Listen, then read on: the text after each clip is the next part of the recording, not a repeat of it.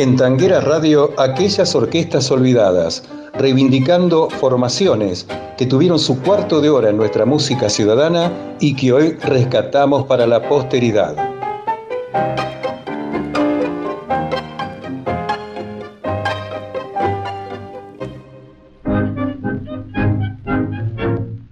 Randolfo César Sañoli González, apodado El Potrillo, nació en Durazno, República Oriental del Uruguay, el 24 de abril de 1911 y falleció en Maipú, provincia de Buenos Aires, Argentina, el 26 de diciembre de 2002. Fue un destacado pianista uruguayo de tango. Su padre fue César Sañoli Cinti, inmigrante italiano, quien contaba con una importante formación musical. Su madre era oriunda de Durazno. Fue hijo único y en sus primeros pasos en la música fueron con su padre, recibiendo además la tutela de los profesores Zulema Morúa y Martínez Ollangure. Desde los 12 años colaboraba con el cura de la iglesia San Pedro del Durazno, ejecutando la parte musical en la ofrenda de la misa y animaba además las películas mudas en el cine Artigas. El apodo El Potrillo, que lo acompañaría toda su vida, le fue dado por su grupo de amigos de su ciudad natal.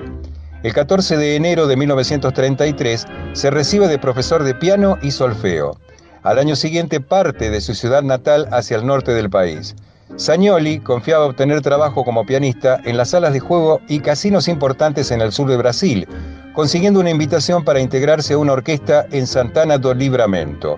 Aunque su estadía en la frontera norte del Uruguay fue corta, conoce al músico uruguayo José Amor, quien debido a sus capacidades como pianista lo anima a viajar a Montevideo.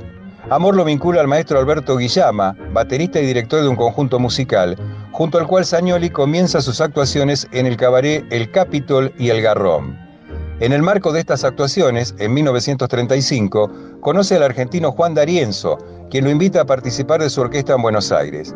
Ya radicado en Argentina, tiene un pasaje por distintas orquestas y varias radios, como por ejemplo El Mundo, Belgrano y Splendid. Entre 1936 y 1937 recorre distintos puntos de Brasil, entre ellos Jaguarón, San Pablo y Río de Janeiro, en el marco de una gira artística.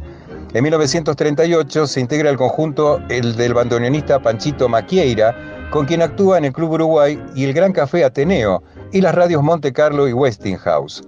La primera grabación de Sagnoli tuvo lugar en 1942 junto al cantante Amadeo Mandarino, con quien registró los temas Al verla pasar de Joaquín Mora y Pascual Contursi y Mano Brava de Manuel Buzón y Enrique Cadícamo. En sus años en la Argentina establece amistad con Aníbal Troilo, Alberto Marino, Edmundo Rivero y Roberto Goyeneche. Asimismo fue figura importante de varias orquestas, como la de Roberto Cerrillo, Juan Canaro, Joaquín Torreyes, con el conjunto que formó Enrique Alesio para acompañar a Alberto Castillo, la formación del Vino Bardaro y muchas otras. En 1954 se radica definitivamente en Montevideo. Al año siguiente comienza a brindar espectáculos solistas en el Victoria Plaza Hotel. También actuó en distintos espectáculos y fiestas en lugares exclusivos como el Club del Golf, el Casino Hotel Carrasco, el Club Neptuno y el Club Banco Comercial. En aquellas orquestas olvidadas por Tanguera Radio, escuchamos al maestro César Sagnoli y su trío en la versión instrumental del tango Una Fija, compuesto por Ángel Villoldo con letra de Antonio Polito y Carlos Pelle. Presten atención, estimados oyentes, cómo un trío puede sonar como una orquesta.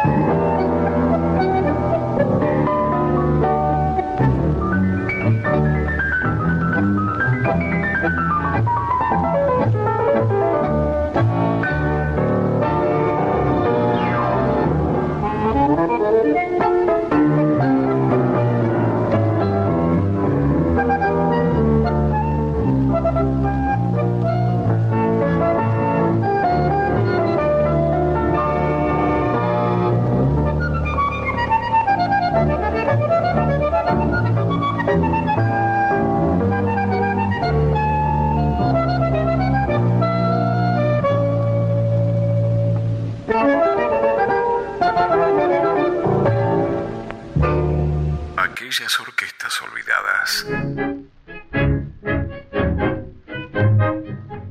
Carlos de María nació con el nombre de Juan Esteban Fernández. Fue un bandoneonista, director y compositor, nacido en Buenos Aires el 2 de septiembre de 1914, ciudad donde falleció el 11 de agosto de 1976. Este importante músico de tango, lamentablemente, es una figura casi desconocida en la actualidad y que queremos reivindicar en aquellas orquestas olvidadas. Inició su camino artístico a los 17 años, participando en la fila de bandoneones de la formación de don Anselmo Ayeta, donde permaneció durante tres años. Después, como si fuera poco, pasó a integrar la orquesta de Pedro Mafia para reemplazar a Gabriel Clausi, el Chula, quien se había retirado de la misma conjuntamente con los violinistas Antonio Rodio y Cayetano Puglisi. Actuaron en LS8 Radio Stentor, grabaron en el sello RCA Víctor y en 1935 realizaron una importante gira por Chile. Al año siguiente, y con varias modificaciones en su integración, la orquesta inició un ciclo en LR3 Radio Belgrano. En 1938 abandonó la agrupación de Mafia, pero siguió con mucho trabajo, haciendo los cambios en infinidad de orquestas, actividad que realizó hasta casi el final de su carrera. A tal punto que en cualquier conversación donde alguien nombraba alguna formación, él decía yo toqué. Los amigos le pusieron esa frase como apodo. Debutó en el disco en octubre de 1950 para el sello Pampa con un clásico, El Entrerriano, y con la voz de Roberto Cortés, La Milonga Presumido, de Armando Baliotti y letra de Juan Martín Castro. Al año siguiente hizo una única grabación con Miguel Montero, Esta noche me emborracho. El cantor estaba en la orquesta de Francisco Lomuto, pero esta se disolvió por la muerte de su director y por esa razón pasó por un breve lapso por la de, de María para luego integrarse a la formación de Mario de Marco. Desde 1950 hasta 1953 registró 16 grabaciones, 10 temas instrumentales y 6 cantados. De estos últimos, 5 con la voz de Roberto Cortés y la ya mencionada con el Negro Montero. Es importante destacar que en aquellos años, hablamos de entre 1950 y 1955, paralelamente a las tareas con su agrupación, tuvo a su cargo la dirección de la orquesta típica Coca-Cola, que debía su nombre a la popular gaseosa, que era el anunciante del ciclo La Ronda Musical de las Américas, que se emitía por Radio Belgrano todos los domingos al mediodía. Por allí pasaron Carmen Duval, Nelly Omar, Azucena Maizani, Hugo del Carril, Oscar Alonso, Alberto Gómez, entre otros grandes artistas. El cantor Héctor Mauré, en su condición de solista, convocó en agosto de 1956 a De María con su orquesta para la grabación de un disco simple en el sello Orfeo. Así fue que registraron el tango Linda y en el acople El tango no tiene contra, de De María con colaboración de Andrés Chimarro y Juan Mario Mafia. En enero de 1957, la Sociedad de Mauré con De María reanudó su actividad discográfica en la compañía Odeón, con el registro de varios temas, entre ellos Ríe Payaso. De María, por su parte, continuó desplegando su actividad en el Cabaret Casanovas de la calle Maipú y también en Radio Splendid. En aquellas orquestas olvidadas por Tanguera Radio, escuchamos a la orquesta típica Carlos de María con el cantor Roberto Cortés, hermano del director, en el Vals de los Valses, desde el alma de Rosita Melo y Piuma Vélez.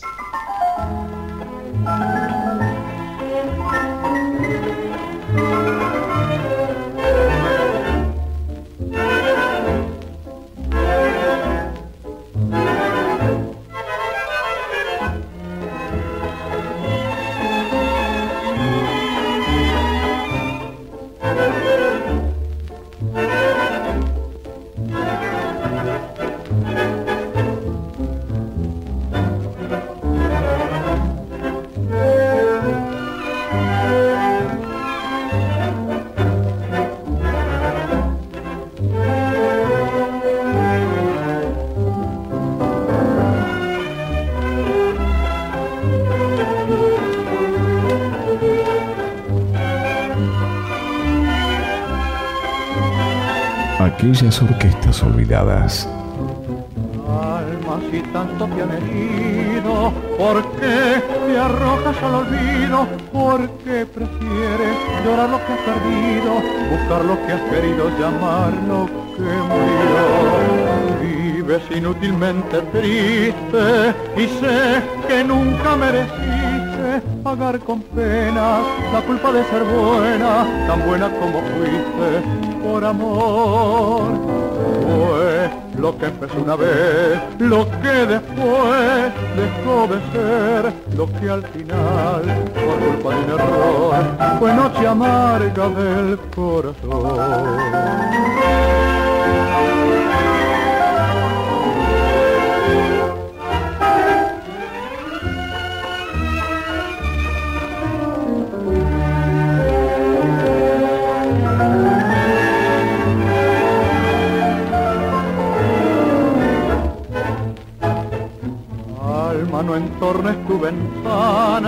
Al sol feliz de la mañana. No desesperes, el sueño más querido es el que más nos quiere, es el que duele más.